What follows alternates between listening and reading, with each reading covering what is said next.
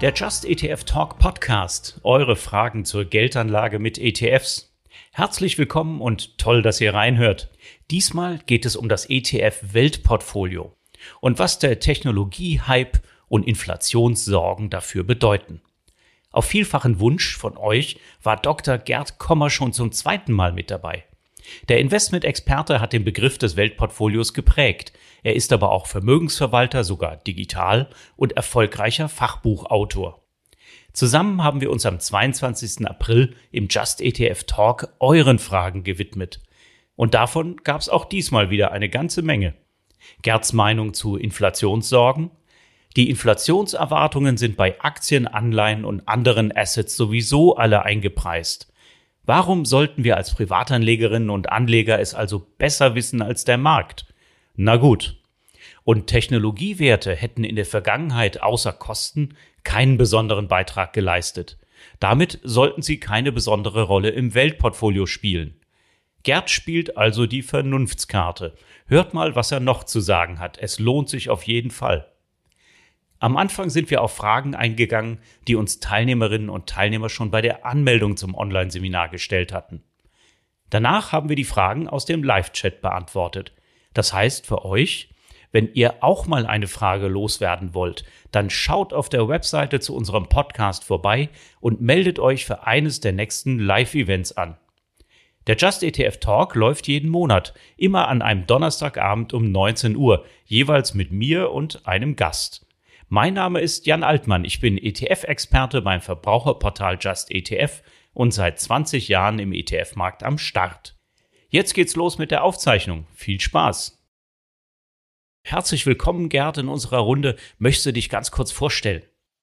Vielen Dank erstmal, Jan, für die Einladung. Ich freue mich unheimlich, heute hier wieder dabei zu sein.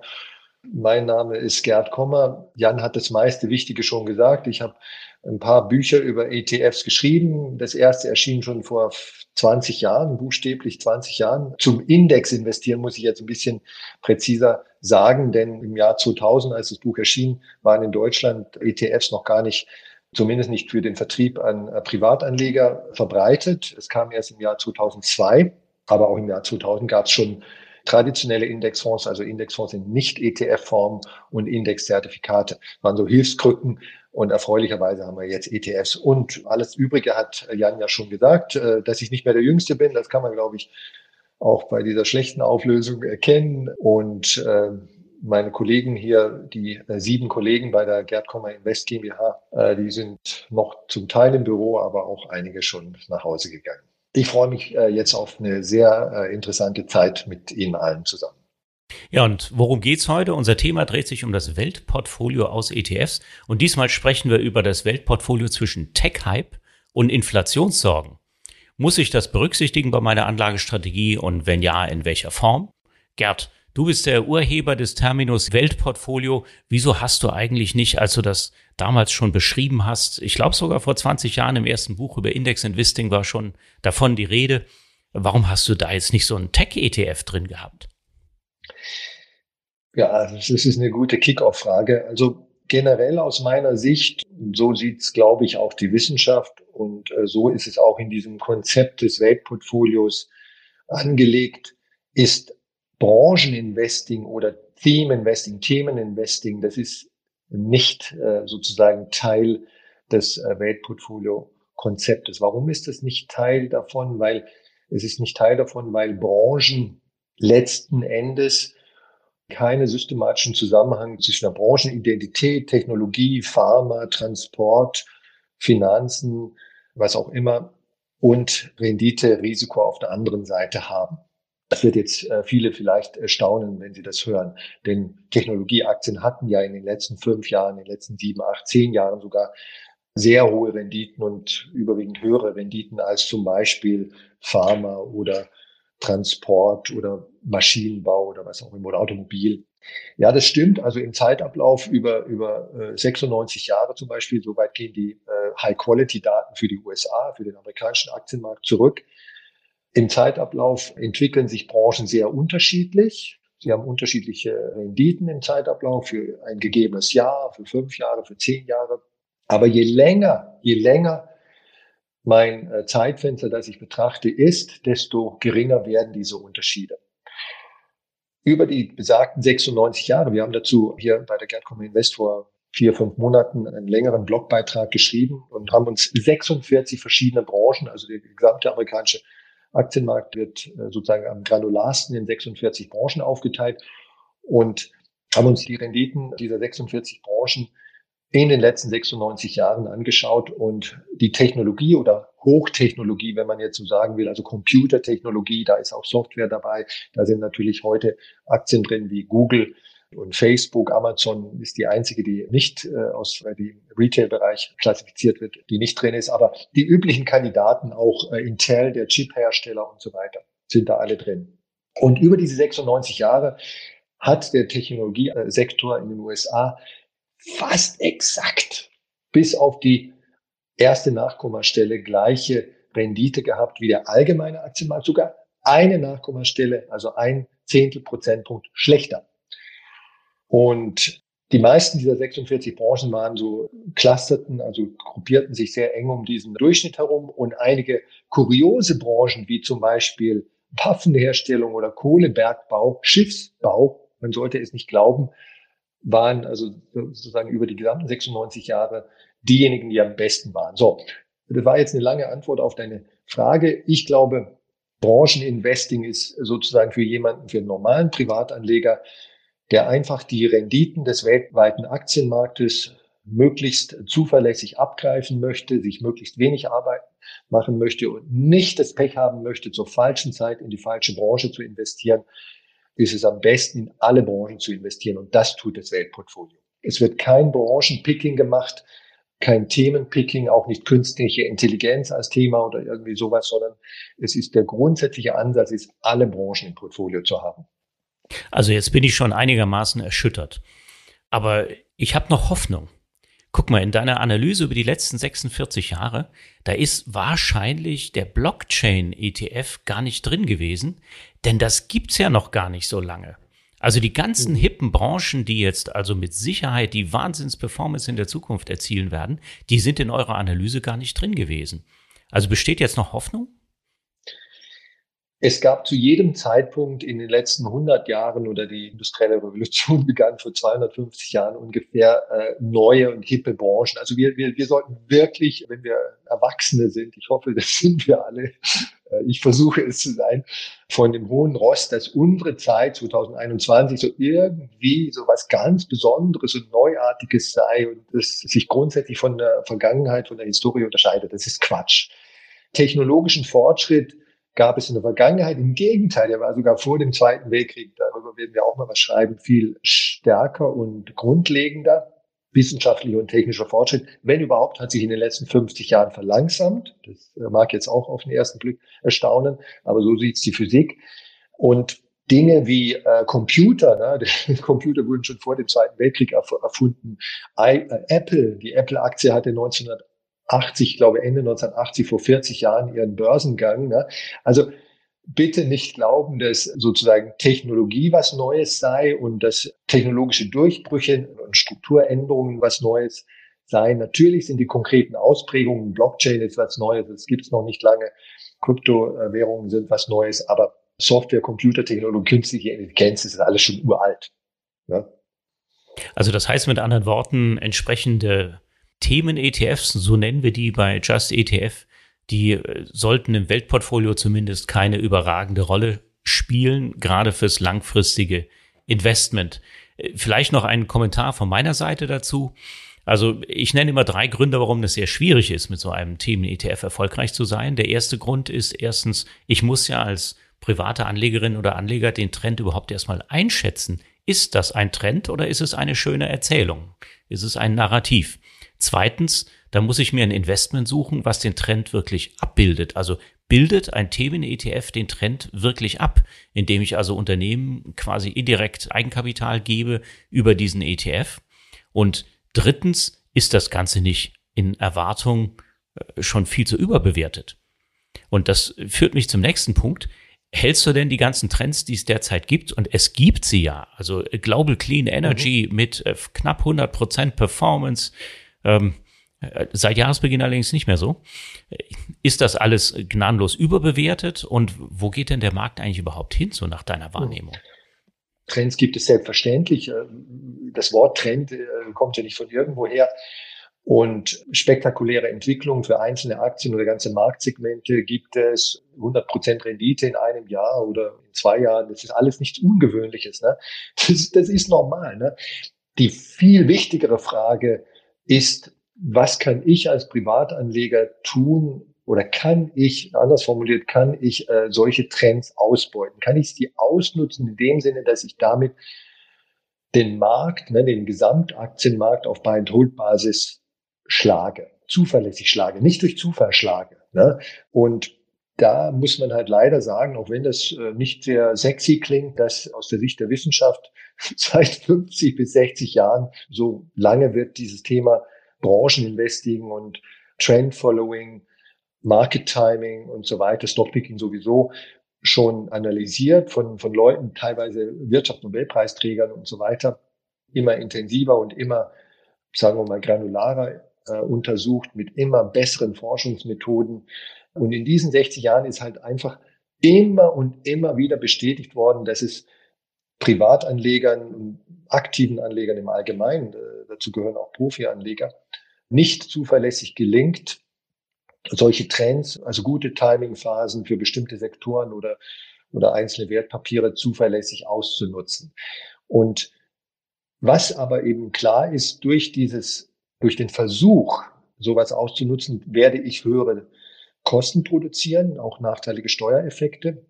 Und das ist ein Gegebenes. Also ich kann nicht Daytrading machen, ohne vorher schon zu akzeptieren, dass meine Kosten um Größenordnungen, um heftige Größenordnungen höher sein werden als die eines Buy-and-Hold-Anlegers. Das ist nicht möglicherweise so, sondern das ist immer definitiv so. Aber die Upside schaffe ich durch Daytrading, nur als Beispiel, eine höhere Rendite, die um so viel höher sein muss, dass ich diese exorbitanten zusätzlichen Kosten auch ausgleiche, schaffe ich das. Das ist eben nicht sicher.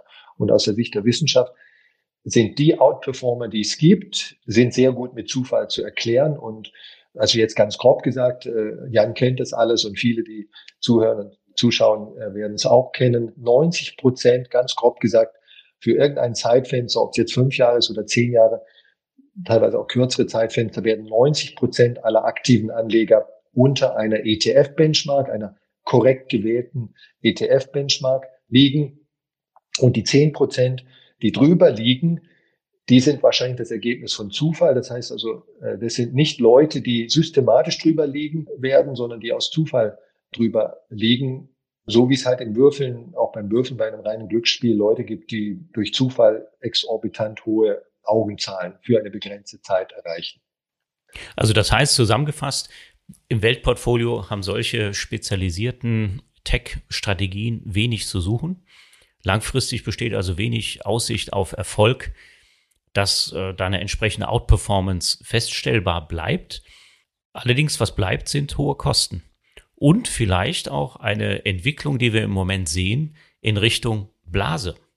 Ist das denn gerechtfertigt oder eine Blase, dieser Tech-Hype? Ist das nicht auch ein Risiko für mein Vermögen im Augenblick, dass so eine Tech-Entwicklung tatsächlich zu einem kapitalen Börsencrash durch die Veränderung von Investoren Präferenzen führt. Also ich war vor 20 Jahren tatsächlich, äh, vor über 20 Jahren bei der deutschen Börse beschäftigt.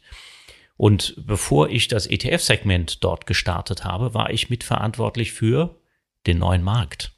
Ja, also mir haben sich ungefähr 100 Unternehmen präsentiert, die auf den neuen Markt gehen wollten, die also wahnwitzige Wachstumspläne hatten. Und auch da roch es schon, äh, da war so leicht der Zündstoffgeruch in der Luft, wenn die kamen. Und so kam es dann ja letztlich auch.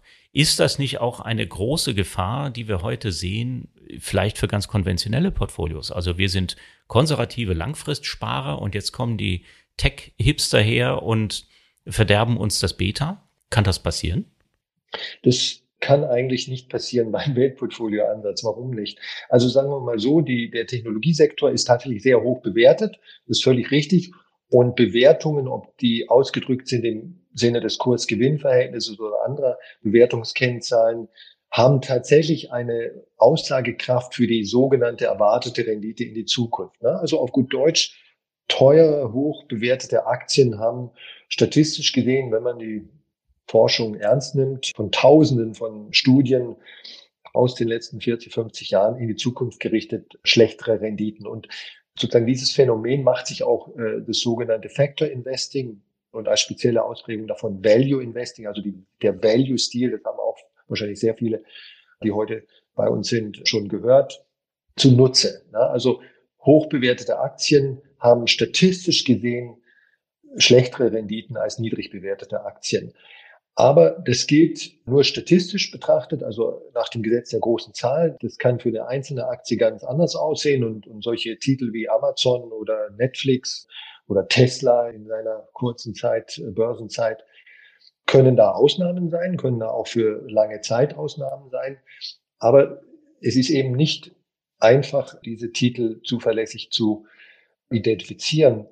Und statistisch gesehen sind hohe Bewertungen, also jetzt wiederhole ich mich, ein Indikator für Unterrenditen in der Zukunft. Und deswegen warne ich jeden, ein sehr hohes Gewicht in seinem Portfolio auf hochbewertete Tech-Aktien zu legen. Ne? Das, das kann schiefgehen. Das kann auch schon einfach dafür gelten, wenn man äh, hauptsächlich auf den Nasdaq setzt, was wir verstärkt hören, anstatt jetzt den S&P 500 schön zur Diversifikation zu nutzen oder vielleicht einen weltweiten Index. Ist es denn aber nicht so, wenn ich jetzt ein Weltportfolio bespare, ist es ja nach Marktkapitalisierung zusammengesetzt. Das heißt, die gehypten Unternehmen sind trotzdem viel wert da drin. Also der MSCI World hat einen Technologieanteil von oder einen Anteil von Technologieunternehmen in seiner Kapitalisierung von über 20 Prozent. Davon sind sehr viele amerikanische Unternehmen erfolgreich, also 65 Prozent USA. Was ist denn davon zu halten? Soll ich in solche Märkte einsteigen, Gerd? Ja, das Weltportfolio ist ja kein spezifisches Portfolio. Den Eindruck habe ich manchmal, dass manche denken, das wäre irgendein spezifisches Portfolio. Das Weltportfolio ist ein Konzept. Ein Konzept, unter dessen Überschrift Varianten von, von Weltportfolios sozusagen, die auch in meinen Büchern beschrieben werden, möglich sind. Die teilen sich alle diese Varianten bestimmte Grundprinzipien, zum Beispiel Buy and Hold, als ganz, ganz essentiellen Grundprinzip, zum Beispiel die absolute Verneinung und Negierung von Market Timing, Stockpicking, Branchenpicking und so weiter. Und umgesetzt wird ein Weltportfolio typischerweise mit ETFs, nicht mit Einzeltiteln, wo man es theoretisch auch mit, wenn man einen sehr großen Geldbetrag zum Anlegen hat, eine Million plus, äh, könnte man es vielleicht auch mit Einzeltiteln umsetzen. Aber kostengünstig genug für kleinere Beträge geht es eigentlich äh, nur mit ETFs und so weiter. So. Und das Weltportfolio in seiner einfachsten Variante ist eigentlich ein Weltportfolio, das ich umsetze mit einem MSCI All Country World Index, IMI. Das ist sozusagen, ich weiß nicht, ob das schon alle gehört haben, das ist der breitestmögliche Aktienindex. Der deckt wirklich alle Länder ab, nach Marktkapitalisierungsgewichtet, wie Jan das gesagt hat. Die USA machen da über 60 Prozent aus, der Technologiesektor 25 Prozent. Und das sind die USA als Region und der Technologiesektor als Branche. Das sind die beiden Segmente des Weltaktienmarktes, die heute Anfang 2021 oder April 2021 sehr hoch bewertet sind. Aber der Rest des globalen Aktienmarktes, also alle anderen Branchen und alle anderen Regionen außerhalb von Nordamerika sind nicht hoch bewertet oder sind normal bewertet. Schwellenländer sind sogar leicht günstiger bewertet als normal. Und im Weltportfolio, im einfachsten Ansatz nehme ich einfach den MSCI All Country World Index. Da habe ich dieses sozusagen Klumpenrisiko USA und Technologiesektor. Das kann ich dann vielleicht abmindern, indem ich zum Beispiel 20 Prozent Tagesgeld reintue als, Risikoanker. Ne? Das muss ich geistig als ein Portfolio betrachten, auch wenn das, das eine ist ein Depot, das andere ist ein Konto oder Geldmarktfonds äh, könnte man auch statt des Tagesgeldes hernehmen.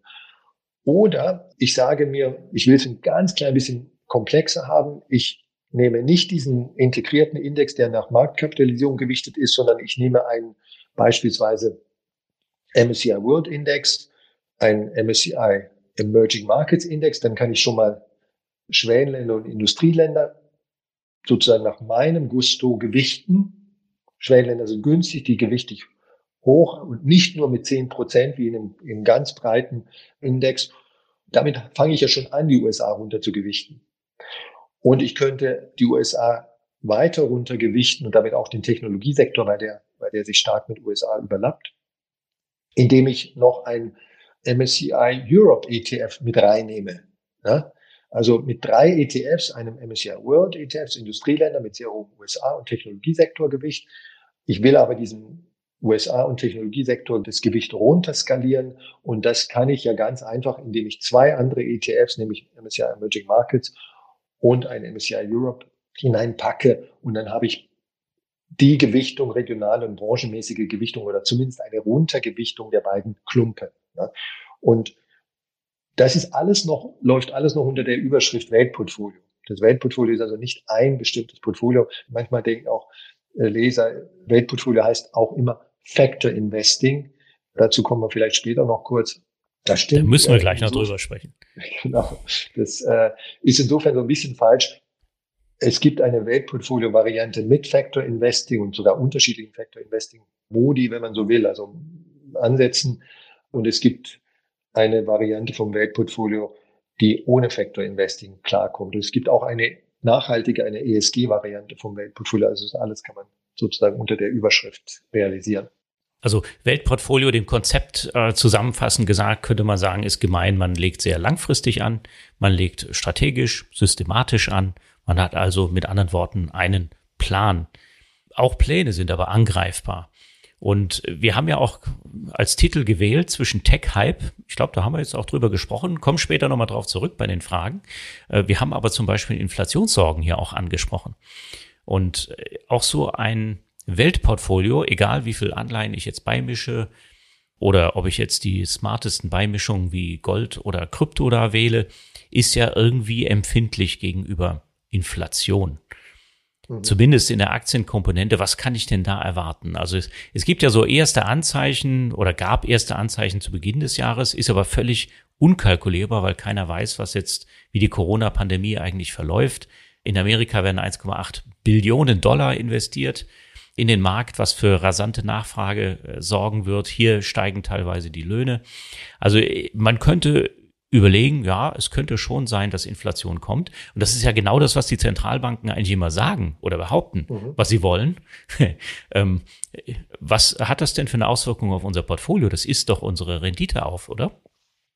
Nein, es tut es nicht. Also ich sehe das relaxed und ich werde gleich versuchen zu erläutern, warum ich das relativ relaxed sehe. Menschen sind sozusagen nicht dumm. Sie sind äh, erstaunlich clever sogar. Und das können wir überall sehen, wenn irgendein Risiko auftaucht oder eine Bedrohung oder vielleicht Kosten an, angedroht werden und so weiter, hohe Steuern und so weiter, dann gibt's Reaktionen von Menschen, die letztlich, man könnte sie Ausweichsreaktionen nennen.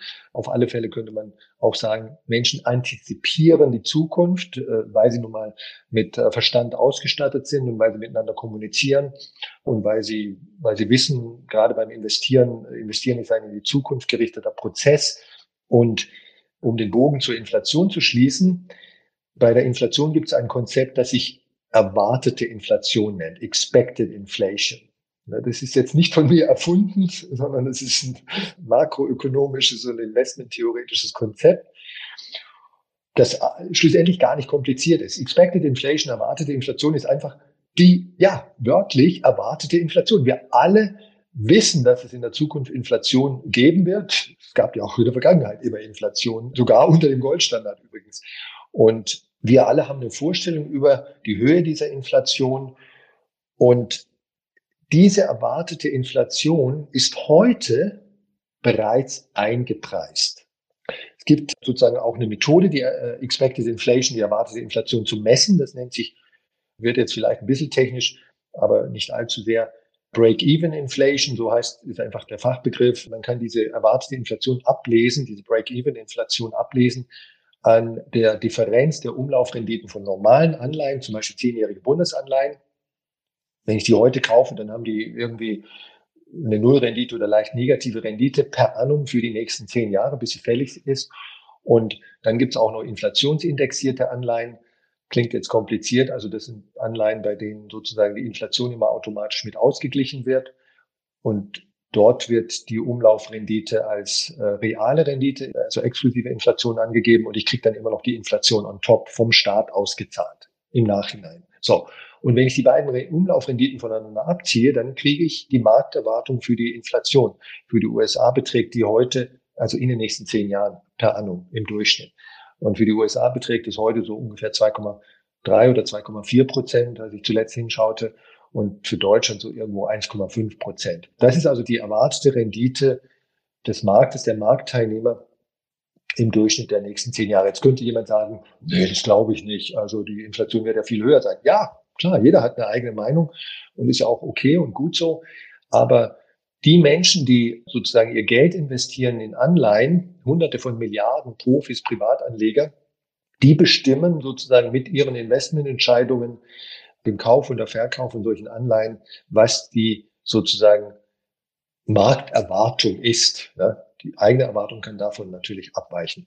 Und statistisch historisch war diese Markterwartung relativ, diese Schätzung, diese Prognose relativ präzise. Ja, die hat also die tatsächliche Inflation, die spätere tatsächliche Inflation, die man ja nur im Rückblick messen kann, zwar in kurzen Phasen auf ein Jahr häufig nicht richtig prognostiziert, aber im Durchschnitt auf lange Sicht relativ gut. Und diese Inflation ist heute schon eingepreist. Wenn wenn heute der Markt erwarten würde, dass die Inflation in nächsten, über die nächsten zehn Jahre 15 Prozent wäre im Euroraum, nicht 1,5 Prozent, sondern 15 Prozent, dann wären die Zinsen, die Umlaufrenditen natürlich viel höher. Ne?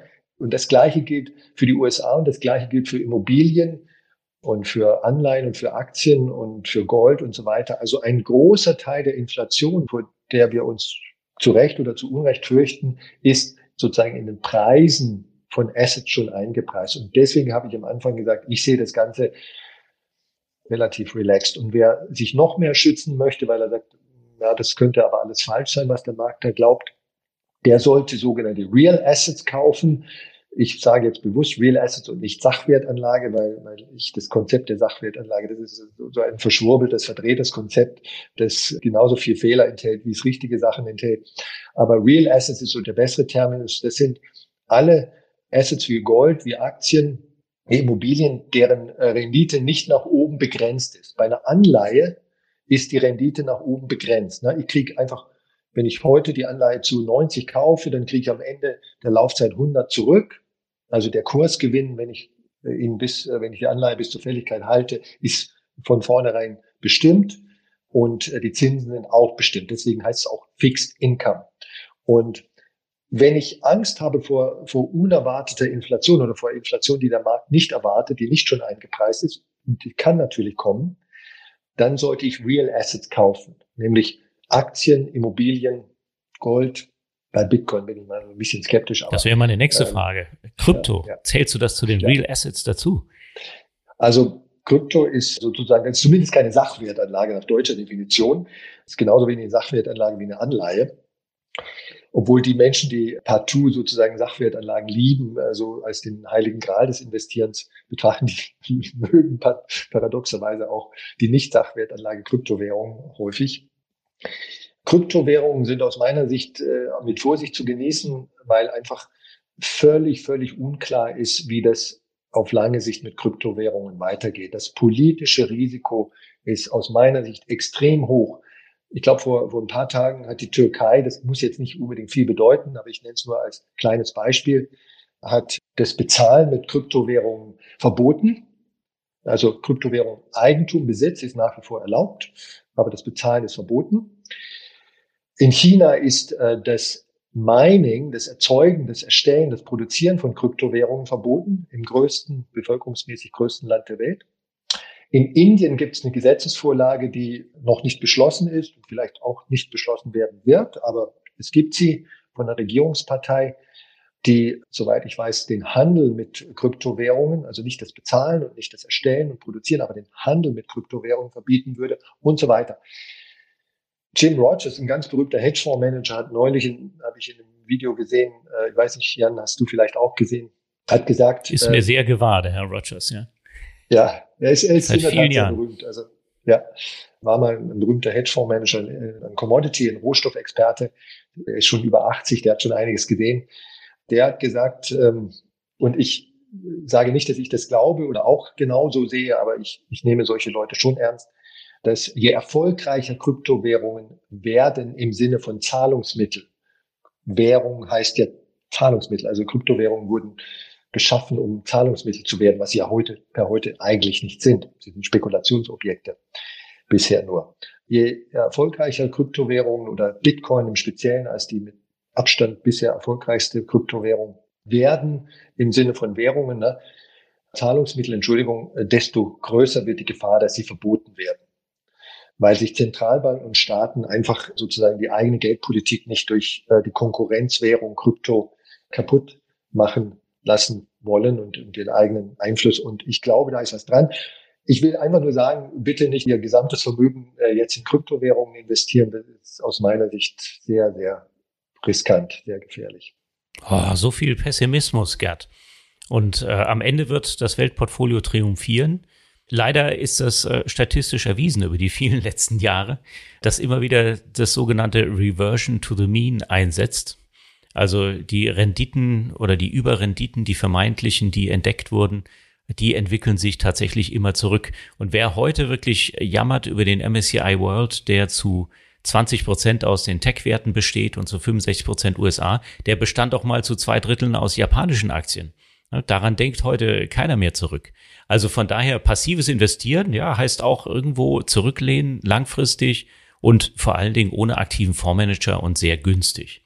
Ja, nachdem wir über die drei Themen jetzt eigentlich gesprochen haben, na, auch was das fürs Weltportfolio heißt und äh, Thema Anleihen können wir vielleicht später noch mal ein bisschen thematisieren. Ich würde vorschlagen, wir steigen jetzt mal in die Fragerunde ein. Und ihr habt ja schon einen ganzen Haufen Fragen jetzt hier entsprechend auch an uns formuliert. Und ich will noch mal kurz beim Thema Tech-Werte bleiben.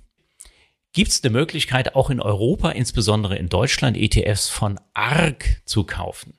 ARK Invest, also das ist eine super hippe, ja. angesagte Boutique in den USA, die aktiv ETF-Portfolios managt.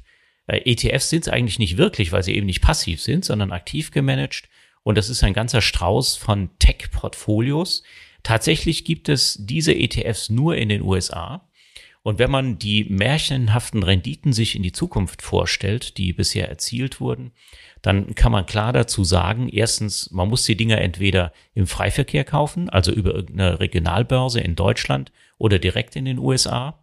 Und dann habe ich noch äh, die Bürde zu tragen, dass die wunderbaren Renditen, die ich dann erzielt habe, ohne Teilfreistellung versteuert werden. Also die 30 Prozent Teilfreistellung, die ich kriege bei Aktien-ETFs, die in Europa oder in Deutschland speziell zum Vertrieb zugelassen sind, die kriege ich hier nicht. Also ich kaufe mir einen ganzen Haufen Nachteile ein mit den ARG-ETFs ja. und äh, kein Mensch weiß, wie die sich in Zukunft entwickeln werden, oder? Gerd, sind die dir auch schon begegnet? Ja, also ARC ist natürlich eine sehr bekannte Thematik im Moment, äh, wobei ich sagen muss, soweit ich weiß, die letzten paar Wochen waren jetzt schon wieder nicht mehr ganz so toll. Aber insgesamt über die letzten zwei, drei Jahre haben diese aktiv gemanagten ETFs und ARC phänomenale Renditen produziert, weil halt sozusagen die zu 100 Prozent konzentriert sind im amerikanischen Technologiesektor und die haben das mitgenommen. Also ich wollte noch ein anderes potenzielles Risiko, äh, was äh, ARC anbelangt, erwähnen Jan, vielleicht kannst du das auch noch beleuchten. Also letzten Endes, wenn man ETFs oder Fonds insgesamt, äh, das könnten auch aktiv gemanagte Fonds sein, also normale Investmentfonds, Publikumsfonds, zu denen ETFs auch gehören, aufsichtsrechtlich gesehen, in Deutschland kauft, die kein deutsches Steuerreporting haben, bei denen also die Fondsgesellschaft, ARC wäre das, keine steuerlichen Unterlagen bereitstellt, für die Depotstellen, die also ein deutsches Finanzamt äh, verarbeiten und lesen kann, dann besteht die Gefahr, ich sage nicht die Gewissheit, die Gefahr, dass eine steuerliche Strafbesteuerung stattfindet, weil eben einfach äh, sozusagen äh, das Finanzamt sich auf, die, auf den Standpunkt stellt, wir verstehen das alles nicht, wir haben keine Unterlagen, die wir lesen können. Was waren jetzt hier tatsächlich die Renditen, was waren die Dividenden und so weiter. Und dann wird so eine Pauschalmethode, die jetzt nichts mit der Vorabpauschale von thesaurierenden Fonds zu tun hat, äh, wird äh, äh, angewendet, sondern eine pauschale Besteuerungsmethode, die sehr, sehr ungünstig ist. Und dieses Risiko besteht auch noch. Ich, ich bin kein Steuerberater, aber grundsätzlich ist das eine Gefahr, wenn ich ETFs kaufe oder Fonds kaufe, die kein deutsches Steuerreporting haben. Darauf wollte ich nur hinweisen. Also der nächste Nutzer äh, hat das auf ARC äh, zwar gemünzt, aber das gleiche könnte man auch über Nasdaq sagen. Soll man jetzt vielleicht in den Nasdaq-Index zusätzlich investieren? Ich glaube, darüber haben wir ausreichend auch zu Anfang gesprochen, dass wir eben gesagt haben, ja, Reversion to the Mean. das wird mit Sicherheit passieren und Nasdaq ist jetzt hip und über die 45 statistischen Jahre von Gerd wahrscheinlich keinen Bestand haben. Wie sieht das jetzt aus mit der Absicherung von meinem Portfolio? Hier müssen wir auch was dazu sagen. Also wir haben zum Beispiel eine Frage, äh, soll ich jetzt Goldbarren kaufen? Sven fragt, soll er, soll er Goldbarren kaufen? Eines von diesen Grundprinzipien des Weltportfolio-Konzeptes, neben Buy and Hold, Kosten minimieren, nicht aktiv investieren, Langfristperspektive, breite Diversifikation, ist über Assetklassen hinweg zu diversifizieren. Ja, ganz banal gesagt, so selten wie möglich nach dem Motto agieren alle Eier in einen Korb, sondern breit diversifizieren. Und wenn ich im Aktienmarkt bin, dann möglichst viele Aktien, tausende von Aktien und eine kleine Komponente von, von Gold, zum Beispiel zehn Prozent seines Gesamtvermögens maximal, das ist, glaube ich, schon die Obergrenze, die ich für sinnvoll und verträglich halte. Gesamtvermögen, also das würde dann auch Immobilienvermögen und anderes mit einschließen, nicht nur liquides Vermögen.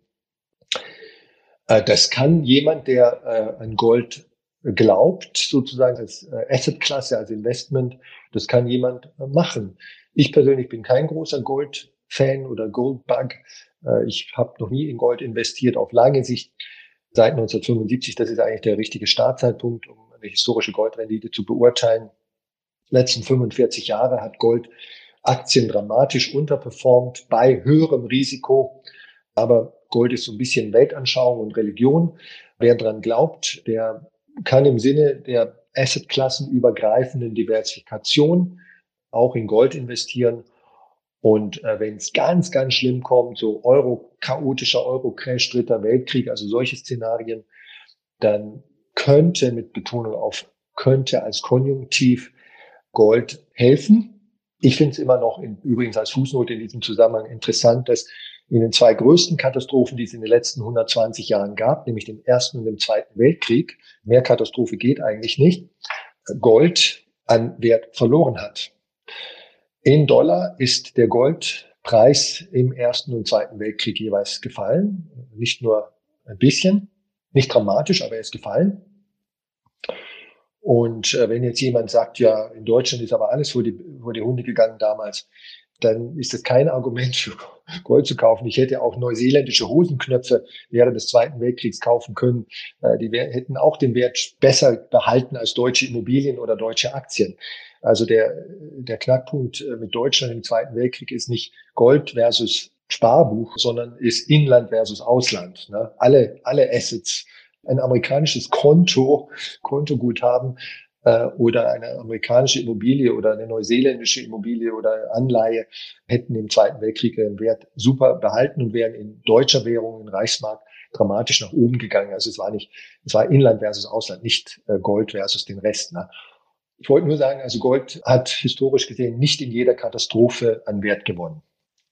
Also hierzu vielleicht noch ein, äh, ein Tipp, wer also agnostisch an die Sache dran geht und sagt, okay, Gold, irgendwie ist es was Stabiles und ich mische es jetzt mal dem Portfolio dazu, um einfach so eine gewisse äh, letzte Absicherungskomponente da reinzustellen. Da hat meine Kollegin oben einen Artikel gepostet, den könnt ihr euch mal durchlesen, robustes Portfolio. Da ist genau die Rede davon, wie ich das machen könnte und wie ich so ein robustes Portfolio bauen könnte, auch mit dem Einsatz von Gold, wenn man das unbedingt möchte. Also man muss nicht zwangsläufig dran glauben, aber es kann ja genauso eine Vorahnung sein und äh, passiv im Anlagemix dazu passen. Aber das bedeutet für mich, Anleihen sind doch eigentlich eine sehr wichtige Portfoliokomponente, wenn ich tatsächlich nicht so lange Zeit investieren kann. Was für ein Anleihen-ETF soll ich denn da nehmen, fragt Herr Christoph. Das ist eine Frage, die mir wirklich gefällt, weil ich habe manchmal so das Gefühl unter Privatanlegern und vielen Anlegern, ähm, Vermögende und auch weniger Vermögende, dass inzwischen so eine Art Anleihen-Bashing stattfindet. Da kriegt man keine Zinsen, was sind denn das für furchtbare Renditen und so weiter. Also da möchte ich noch meine Kernbotschaft loswerden, obwohl das gar keine direkte Antwort auf diese Frage, welche Anleihen-ETF ist, aber indirekt hat es doch damit zu tun also High-Quality-Anleihen, ne? nicht spekulative äh, Junk-Bonds, äh, High-Yield, also Hochzinsanleihen oder, oder Schwellenländeranleihen, davon rede ich im Moment nicht. Ich rede jetzt von Investment-Grade-Anleihen, also Anleihen von Emittenten, ob das Staaten sind oder Unternehmen, die eine sehr hohe Bonität haben und mit denen ich sozusagen Sicherheit einkaufen möchte. So. Und solche Anleihen hatten schon immer, das äh, wird unheimlich häufig äh, übersehen von Privatanlegern, solche Anleihen hatten schon immer, wenn man die Inflation abzieht, was man ja tun sollte, man sollte eigentlich, wenn man Renditen, historische Renditen beurteilt, immer in realen Renditen äh, denken und, und rechnen, soweit es irgendwie geht. Da ist sie wieder die Inflation. Inflation. Genau, wenn man die Inflation abzieht, dann hatten High-Quality-Anleihen, ich meine jetzt die Anleihen von den stabilsten, bonitätsstärksten äh, Emittenten, also Staaten und Unternehmen in den letzten 100 Jahren, 120 Jahren immer schon extrem niedrige Renditen. Ich gebe ein Beispiel. In den 70er Jahren, das war eine Hochinflationszeit, vielleicht gibt es den einen oder anderen älteren Zuschauer, Zuhörer heute, der sich daran noch erinnern kann. Also da waren in den 70er Jahren waren die Inflationsraten in allen westlichen Ländern mit Ausnahme von Deutschland und Schweiz zweistellig zweistellig. Großbritannien 15, 16 Prozent, nicht nur ein paar Monate, fast zehn Jahre lang. USA zweistellig, niedriger zweistelliger Bereich. Deutschland und Schweiz, die Schweiz hatte damals sogar höhere Inflation als Deutschland, ist auch witzig fast. Deutschland 8, 9 Prozent, 7, 8, 9 Prozent je nach Jahr. 5, 6, 7, 8, 9. Also für heutige Verhältnisse sehr hohe Inflationsraten. Und Nehmen wir jetzt mal irgendwo im Jahr Anfang der 70er Jahre, da gab es auf dem Sparbuch oder mit einer deutschen Staatsanleihe gab es dann acht Prozent Zinsen. acht Prozent Zinsen. Klingt jetzt erstmal wie das Zinsparadies. Ne? Also da würde ja jeder in Anleihen investieren. Auf diese acht Prozent Zinsen muss aber ein normaler Mensch auch in den 70er Jahren, und das ist heute natürlich nicht anders, Steuern zahlen.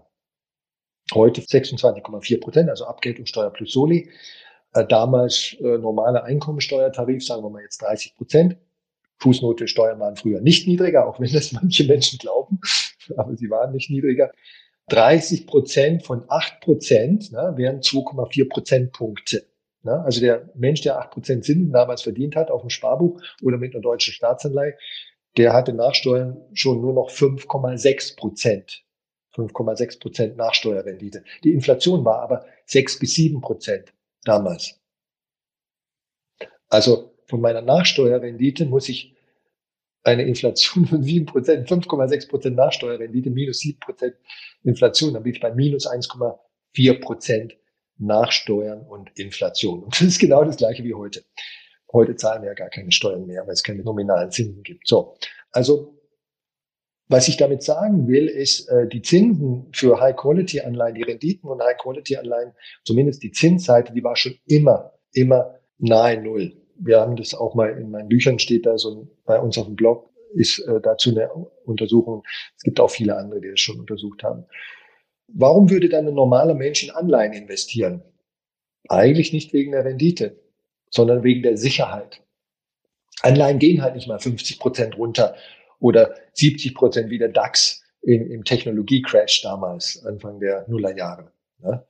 Oder jetzt in Corona, vor einem Jahr im Corona-Crash ging halt der MSCI World Index um circa 35 Prozent runter in der Spitze und High-Quality-Anleihen halt überhaupt nicht. Das ist etwas, was ich halt, was manche Menschen auch haben möchten in ihrem Portfolio. Und das ist ein, ein guter Grund, in Anleihen zu investieren. Thema High Quality, weil viele Fragen eben auch im Chat schon dazu kamen, zum Thema Staatsanleihen. Da sind natürlich überwiegend bestgeratete Staatsanleihen ja. dabei beim Thema High Quality. Ja, also äh, bei allen Bedenken, die man hier vielleicht äh, haben möchte. Genau, also ich kann es nicht anders ausdrücken. Sagen wir mal klar, die äh, deutsche Staatsanleihen als Beispiel, die haben bis zu einer Laufzeit von 15 Jahren oder sowas leicht negative Nominalrenditen. Da muss man eigentlich noch die Inflation abziehen, dann wird es noch schlechter. Und Schweizer Anleihen übrigens noch niedriger. Ne? Alle westlichen Länder, Australien, Kanada, Norwegen, Schweiz, Finnland, Niederlande, also alle die Länder auf diesem Planeten mit der höchsten Bonität, mit der, mit der höchsten Seriosität, höchsten Stabilität, die haben alle in ihrer eigenen Währung jeweils, wenn man die Inflation abzieht, negative Renditen. Das ist also Deutschland und, und der Euro eigentlich gar nicht so Besonderes. Und wie ich vorhin sagte, wenn man richtig rechnen würde, historisch gesehen, dann würde man nämlich merken, dass also der Unterschied zur Vergangenheit, also vor 50 Jahren, vor 70 Jahren, ist gar nicht so groß. Ja, die Zinsen waren etwas höher, aber nicht viel höher, wenn man die realen Zinsen okay, betrachtet. Also, also ist das nur tatsächlich ein Eindruck, aber man könnte ja auch hergehen und sehr schlau sein und sagen, das Frage von Dominik, man könnte ja auch Fallen Angels High Yield Anleihen ETFs mhm. mit reinnehmen äh, im Vergleich zu Schwellenländeranleihen und äh, das dem Aktienportfolio beimischen. Äh, Gibt es eine Ratio für sowas, deiner Meinung nach? Statt konservativen Staatsanleihen? Also ich würde es nicht tun, äh, weil, weil das zu tun äh, ist aktives Investieren, also ist nicht mehr marktneutrales Investieren. Generell, sagen wir mal, High-Yield-Anleihen mit einer kleinen äh, Gewichtung, äh, weil das auch wirklich ein sehr kleiner Markt ist, ähm, äh, in ein Weltportfolio mit reinzunehmen. Dagegen spricht nichts grundsätzlich. Ich sage das auch in einem Buch, dass man Schwellenländeranleihen, Staatsanleihen von Schwellenländern mit einer kleinen Gewichtung in den Schwellenländerteil mit reinnehmen kann. Wie gesagt, das machen wir auch mit den Kundenportfolios. Aber jetzt speziell sozusagen Market Timing zu machen, ne, ähm, also Fallen Angels, quasi Anleihen, die besonders stark ähm, äh, im Wert äh, gefallen sind, also Kursverluste erlitten haben, weil sie mal, sagen wir mal, mal seriöse äh, Unternehmen oder, oder High, High-Quality-Unternehmen und aus irgendeinem Grund sind sie, sind sie halt in Schwierigkeiten geraten und dann zu kaufen und darauf zu spekulieren, dass die sich wieder erholen werden, das ist ganz klar eine spekulative Strategie, eine aktive Strategie, die nicht im Grunde genommen nicht anders ist von der Philosophie her wie Stockpicking. Und ich würde es nicht machen, weil es einfach nicht systematisch funktioniert, aber relativ hohe Kosten hat und steuerliche Nachteile. Okay, also zusammengefasst vielleicht zum Thema Anleihen ähm, genauso systematisch, strategisch vorgehen und wirklich als Absicherungskomponente fürs Weltportfolio betrachten.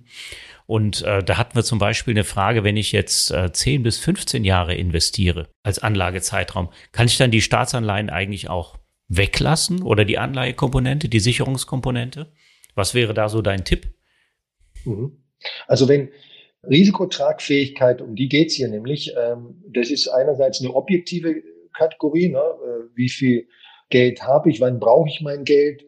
Also wenn ich 20 Millionen habe und von 1000 Euro im Monat lebe, jetzt mal ein extremes Beispiel, also 12.000 Euro Lebenshaltungskosten im Jahr habe, 20 Millionen, dann kann ich natürlich 100% in Aktien investieren, weil äh, egal, ob ich einen 70 oder 80-prozentigen Market Crash habe, ich werde trotzdem nicht in Schwierigkeiten geraten. So.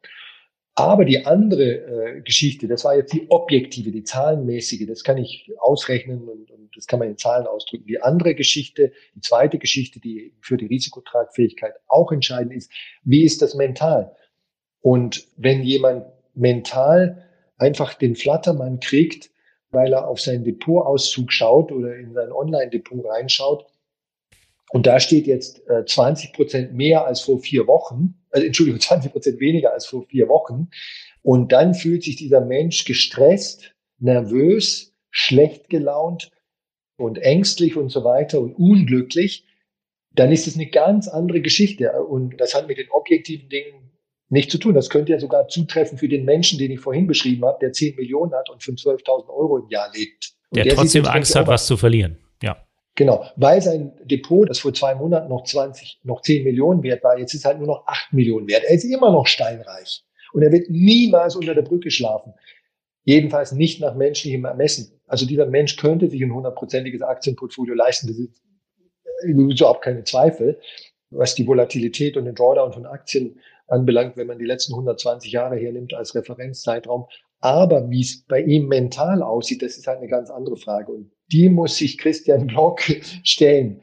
Wenn jemand mental in der Lage ist, diese Volatilität und die Drawdowns, die, die Buchverluste, die bis zu 50 Prozent bei einem hundertprozentigen Aktienportfolio gehen können und sich über zwei, drei, vier Jahre hinziehen können, bis alles wieder erholt ist. Wenn man das mental aushält und das Geld äh, 10, 15 Jahre tatsächlich nicht braucht, wenn man andere Einkünfte hat, andere Einkunftsquellen und Liquiditätsquellen, dann brauche ich keine Staatsanleihen. Dann würde ich 100% Aktien gehen. Aber diese Voraussetzungen müssen da sein und nicht nur wunschgemäß da sein, die müssen objektiv vorliegen. Da muss sich halt jeder dann selber, der als Do-it-yourself-Anleger unterwegs ist, sein Gewissen fragen, habe ich das Zeug zum hundertprozentigen Aktienanleger? So, und jetzt sind wir schon wieder äh, in the loop, wieder zurück beim Thema Aktienanlage. Und eine Frage, wir haben jetzt noch so etwa fünf Minuten. Eine Frage, die kommt auch stellvertretend für viele, viele andere Fragen von Sven. Der ist zwar erst am Anfang, aber der stellt eine ganz hervorragende Frage. jedenfalls aus meiner Sicht, Gerd. Ähm, ihn würde interessieren, ob Factor Investing nicht auch schon spekulativ ist. Gerd, das äh, geht jetzt aber wirklich äh, ans Innerste. Genau. Ich finde die Frage auch sehr gut. Man könnte jetzt ein bisschen äh, sarkastisch sagen, ja, die ist schon etwas spekulativ. Nee, aber ernsthaft. Passives Investieren, das ist ja auch die Überschrift, die mit dem äh, Weltportfolio immer wieder verknüpft wird. Das ist ein Ansatz, den man als passives Investieren bezeichnen könne. Passiv investieren gibt es in Wirklichkeit gar nicht. Alles Investieren ist aktiv. Es gibt nur weniger aktive oder wenig aktives Investieren auf dieser Seite des Spektrums und es gibt sehr aktives, hyperaktives Investieren auf der anderen Seite, am anderen Ende des Spektrums. High-Frequency-Trading, das machen Hedgefonds, die halten Wertpapiere nur noch Bruchteile von Sekunden. Das ist sozusagen hyperaktiv. Ne? Daytrading ist da schon recht konservativ dagegen. Und äh, was das Weltportfolio, also ein Buy and Hold, allerdings mit Rebalancing, das ist ja auch ein bisschen, bisschen aktiv, das ist halt das andere Ende des Spektrums. So. Und Factor Investing ist irgendwo immer noch weit auf der Seite von passiv und Buy and Hold, aber es ist aktiver und wenn man so will, spekulativer als sozusagen marktneutrales, passives Investieren ohne Faktorprämien auf Buy-and-Hold-Basis. In dem Sinne, also ist es weniger passiv und speziell zu dem Begriff spekulativ. Wenn spekulativ heißt, ich hoffe auf irgendwelche Entwicklungen, also so wie ein Stockpicker hofft, dass die gepickte Aktie nach oben geht. Faktoren, Faktorprämien wie der Small Cap Effekt, der Value Effekt, der Momentum Effekt, der Quality Effekt, der Low Volatility Effekt, das sind so die bekanntesten Faktorprämien, die sind von der Wissenschaft entdeckt worden. Ganz wichtig, also ich kann das nur nicht genug betonen und nicht von irgendwelchen Fondsmanagern oder Hedgefonds oder Spekulanten, sondern von der Wissenschaft. Das sind Eigenschaften von, also statistisch identifizierbare objektive Eigenschaften, die nichts mit Meinung zu tun haben, ne? ob eine Aktie klein ist als ein Small Cap ist oder ein Large Cap, da muss ich keine Meinung dazu haben, das ist Faktum, das ist wie schwarz-weiß. Und diese Faktorprämien haben einen systematischen Zusammenhang mit Rendite und Risiko auf der statistischen Ebene. So wie man sagen kann, im Marathon als Sportart gewinnen tendenziell Menschen, die sehr leicht sind und dünn sind. Und im Schwergewichtsboxen sind, gewinnen tendenziell Menschen, die über 100 Kilogramm wiegen oder nahezu. Äh, und das ist eine statistische Gesetzmäßigkeit, gibt so die ein oder andere Ausnahme ab und zu mal. Aber je schwerer ich werde, desto tendenziell schlechter werde ich als Marathonathlet sein. Und beim Boxen ist es fast umgekehrt, beim Schwergewichtsboxen. Und also Gesetz der großen Zahl. Und auf dieser Ebene ist Factor Investing nicht spekulativ, weil es einfach regelbasiertes, wissenschaftliches, nicht meinungsbasiertes Investieren ist. Das behauptet aber auch, dass ich Faktoren nicht timen kann sondern dass ich sie passiv beimische in zum Beispiel genau. gleicher Verteilung. Ja. ja. und das gilt auch für Small Cap, ja. Momentum und was ich so finden kann an Quality und eventuell Dividenden, vielleicht sogar Emerging Markets Risiken, hast du ja auch als, als Faktor bezeichnet. Jetzt wirklich als äh, eine der letzten Fragen würde ich trotzdem gerne noch, weil das so gut passt, ja, die Frage von dem Niklas reinwerfen. Sehen wir ESG, also äh, Environment, Social Government, nachhaltige Strategien jetzt als Faktor und sollte man den in einer Multifaktor-Strategie berücksichtigen? Also ESG investieren äh, ist natürlich eine Sache, die man machen kann, aus moralisch-ethischen Gründen und so weiter, weltanschaulichen Gründen. Aber es ist kein äh, Faktor-Investing. ESG ist keine Faktorprämie.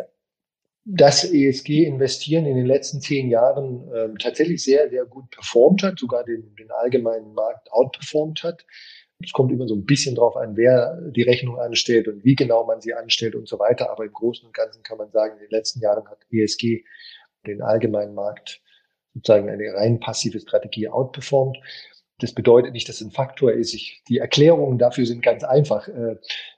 Ein ESG-Portfolio wird einen starken Technologie-Tilt haben, also eine Übergewichtung von Technologie, von Hightech, von Internetfirmen. Weil äh, zum Beispiel die Energiebranche, die Ölbranche äh, oder die Chemiebranche, die wird es halt, das brauche ich glaube ich jetzt nicht großartig zu erklären, tendenziell seltener schaffen, in ein ESG-Portfolio reinzukommen, weil also die Wahrscheinlichkeit, dass Apple meine 20 ESG-Kriterien vollständig erfüllt, ist halt höher als BASF. Und das hat aber mit der Branche was zu tun. Das hat nichts damit zu tun, dass äh, die Manager bei, bei Apple jetzt irgendwie halt besonders edel und äh, gut sind, sondern da gibt oder Waffenherstellung, ne? also das kommt ja sowieso von vornherein nicht in ESG rein. ESG-Portfolios haben einen, einen starken Branchentilt. Bestimmte Branchen sind generell nicht drin und andere Branchen sind übergewichtet. Technologie ist übergewichtet. Und dieser Branchenmix, der zum Teil in der ESG-Methodologie angelegt ist, der ist halt in den letzten zehn Jahren besonders gut gelaufen, also Technologie insbesondere. Und dann kommt noch hinzu, regional kommt auch ein Schwergewicht aus den USA, weil amerikanische Unternehmen halt irgendwie häufiger diese Fragebögen ausfüllen als europäische Unternehmen. Und ohne Frage, ausgefüllten Fragebogen bist du sowieso kein ESG-Unternehmen. Und Schwellenländer, Firmen, börsennotierte Schwellenländer, Unternehmen, die tun das besonders selten. Keine Ahnung, warum nicht. Also kann man jetzt auch drüber spekulieren. Und deswegen ist ein ESG-Portfolio untergewichtet, underweight in Schwellenländern. Overweight in USA und Technologie und Underweight Schwellenländer und, und bestimmten anderen Branchen. Und das ist der Grund. Schwellenländer sind auch nicht so gut gelaufen. In den letzten zehn Jahren haben wir den, den Industrieländermarkt unterperformt.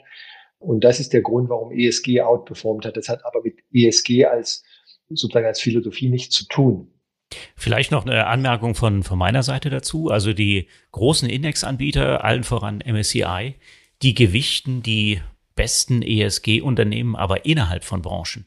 Das heißt, die Indizes sind letztlich in der Branchenzusammensetzung gar nicht so unterschiedlich. Und interessanterweise sind einige Unternehmen der Tech-Branche auch überhaupt nicht so kompatibel mit ESG-Zielen. Äh, zum Beispiel Facebook und Google wird man vergeblich suchen in ESG-Indizes. Warum ist das der Fall? Die haben so eine Aktionärsstruktur, dass sie also nicht durch den Governance-Filter bei den meisten Indizes gelangen. Also man, man kann es auch sehr differenziert vielleicht noch sehen. Ähm, also wir haben tatsächlich beobachtet, die ESG-Indizes performen fast identisch. Also es kommt absolut auf den Zeitraum drauf an, aber die Performance ist ganz, ganz ähnlich. Wenn man sich jetzt aber dafür entscheidet, also das heißt mit anderen Worten auf äh, Niklas Frage, ESG ist kein Faktor. Ja, also da gibt es keine systematische Outperformance zu beobachten. Man geht auf der anderen Seite das Risiko ein, dass man eben wesentlich weniger Werte hat in seinem Portfolio durch die umfangreichen Ausschlüsse, die es gibt. Und das sollte man eben machen, nicht als Beimischung, sondern wenn man davon überzeugt ist, dann ist das völlig genau. okay, in ESG-Produkte zu investieren. Wenn man nicht davon überzeugt ist, dann ist ESG mit Sicherheit kein Renditebringer und auch kein Faktor. Ja, du, jetzt haben wir eine Stunde lang ganz viele Fragen beantwortet. Leider, leider sind noch ganz viele offen. Ja, und äh, nicht zuletzt hat der Gerd auch vor kurzem ein neues Buch veröffentlicht, der Bezug nimmt auf den zweiten Teil unseres Titels hier in der Veranstaltung, nämlich die Vermögenssicherung. Also wer Lust hat und tatsächlich auch das muss man auch dazu sagen, wer ein Vermögen hat. also es ist wahrscheinlich nicht so geeignet für diejenigen, die gerade mit dem ETF-Sparplan angefangen haben. Da geht es möglicherweise um andere Größenordnungen. Aber Gerd, sag auch noch was dazu, bitte. Ja, also äh, vielen Dank, dass du für mich noch ein bisschen Marketing machen lässt, Jan. äh, das Buch heißt Souverän Vermögen schützen. Und es geht wirklich um Vermögensschutz von vorhandenem, bereits vorhandenem Vermögen. Und äh, da bin ich ganz offen von, von größeren Vermögen, weil sich das Buch primär an, an sehr vermögende Anleger richtet die ersten 60 Prozent der 400 Seiten, 250 Seiten oder sowas in dem Buch sind für alle Anleger. Also egal, ob ich ein kleines oder großes Vermögen schon habe, 50.000 Euro oder, oder, oder zwei Millionen relevant. Aber das letzte Drittel, so, so grob gesagt, des Buches, da geht es um Stiftungen, also Familienstiftungen. Das ist ein, eine rechtliche Konstruktion, ein Vehikel, mit dem man bestimmte Vermögensschutzziele erreichen kann, sogar sehr gut umsetzen kann. Aber das lohnt sich erst ab einem äh, liquiden Vermögen von ein bis zwei Millionen Euro, weil einfach die Strukturierung und das Betreiben einer Stiftung relativ teure Angelegenheiten sind. Also wer Interesse an Vermögensschutz hat, für den ist das Buch relevant, aber bitte ins Inhaltsverzeichnis reinschauen, ob es dann auch wirklich auf eure Bedürfnisse zutrifft. Es ist nicht ganz billig, das Buch, deswegen diese kleine Warnung. Ja, also herzlichen Dank für den Hinweis und jetzt wissen wir auch, was Vermögen ist. Und für alle, die vielleicht nicht unter die Definition fallen, man kann welches bilden, nämlich mit ETF-Sparplänen und wie bildet man sie ab? Mit einem Weltportfolio und genauso mit Einmal Investment kann man beides super kombinieren. Ja. Also Ganz toll, dass ihr heute dabei wart. Herzlichen Dank auch für die super Fragen, die ihr sowohl im Vorfeld als auch heute während des Chats gestellt habt. Also super Sache mit euch. Herzlichen Dank. Und ich freue mich schon auf den nächsten Just ETF Talk. Und äh, Gerd, du warst bestimmt nicht zum letzten Mal Gast hier, oder? Was sagst du? Ich hoffe, ich hoffe, ja. Also mir hat es unheimlich Spaß gemacht, Jan und Yvonne. Und äh, das waren super interessante Fragen. Und ich glaube, das ganze Format ist sehr, sehr gelungen. Ja, also herzlichen Dank auch dafür. Und äh, Dank ans Team auch für die Realisierung, selbstverständlich. Und ja, wir machen jetzt Schluss. Bis dahin. Das war die Aufzeichnung des Live Just ETF Talks mit Investment-Experte Dr. Gerd Kommer. Und wenn ihr selbst Fragen habt, die wir beantworten sollen, dann schaltet euch gerne zum nächsten Just ETF Talk zu. Einmal im Monat, immer donnerstags um 19 Uhr, läuft das neue Format zu unterschiedlichen Themen. Den Teilnahmelink findet ihr in der Podcast-Beschreibung. Einfach anmelden und her mit eurer Frage. In der nächsten Folge habe ich Besuch von Oliver Nölting, dem wohl bekanntesten Frugalisten. Er spart, was das Zeug hält. Ziel für sich und seine Partnerin ist es, möglichst bald ein Leben ohne Arbeit und mit vielen Freiheiten führen zu können. Noch viel mehr Inhalte findet ihr auf justetf.com. Kommt doch mal vorbei. Und in unserem YouTube-Kanal findet ihr eine Menge weiterer Aufzeichnungen von früheren Online-Seminaren. Da gibt es Infos zu wirklich allen Themen, die euer Anlegerherz höher schlagen lassen. Wir freuen uns auf euch. Bis zum nächsten Mal.